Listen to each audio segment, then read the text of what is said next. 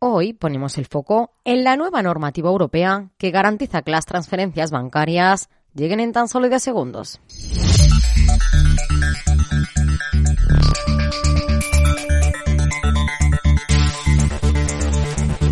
El viejo continente no se quiere quedar atrás tampoco en tecnología financiera y busca que el dinero llegue de forma inmediata a las cuentas bancarias de los particulares y a las empresas de la Unión Europea sin cargos adicionales. Por ello, la Cámara Comunitaria se ha puesto de acuerdo y con 599 votos a favor, 35 abstenciones y solo 7 en contra, ha aprobado un nuevo reglamento por el que los bancos y otros servicios de pago tendrán que realizar transferencias asequibles y procesadas al momento.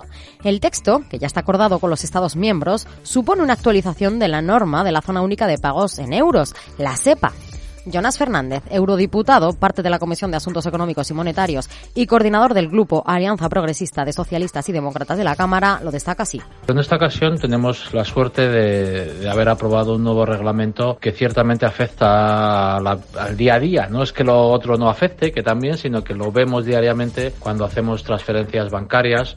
Y añade, otras entidades eh, nos ofrecen la posibilidad de hacer esas transferencias instantáneas, que en ocasiones tienen recargos, recargos adicionales respecto de las comisiones que ya apenas existen sobre las transferencias ordinarias. Entonces, ¿en qué se basa el nuevo reglamento?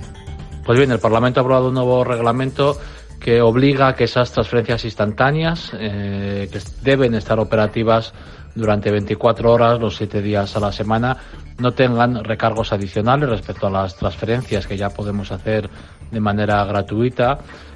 Unos movimientos tan instantáneos que deben cumplir la regla de los 10 segundos.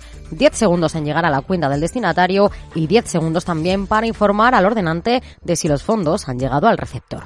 Todo ello en el caso de los países de la Unión Europea que usen el euro. Para aquellos cuya divisa sea distinta, la cosa cambia. Tendrán que aplicar estas normas cuando ofrezcan transacciones regulares en euros. ¿Y qué es lo que persigue el texto? Fernández aporta objetivos claros y además lo hace protegiendo eh, la seguridad, evitando el blanqueo de capitales.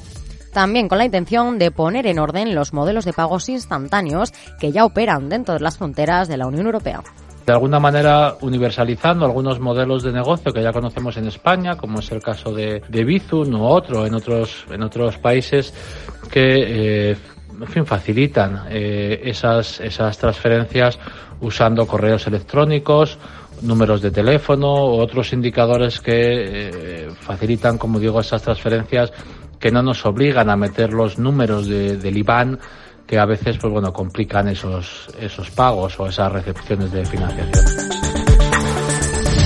Así, con las buenas sensaciones que tienen desde el Parlamento, ahora son las entidades de la zona euro las que tienen que mover ficha.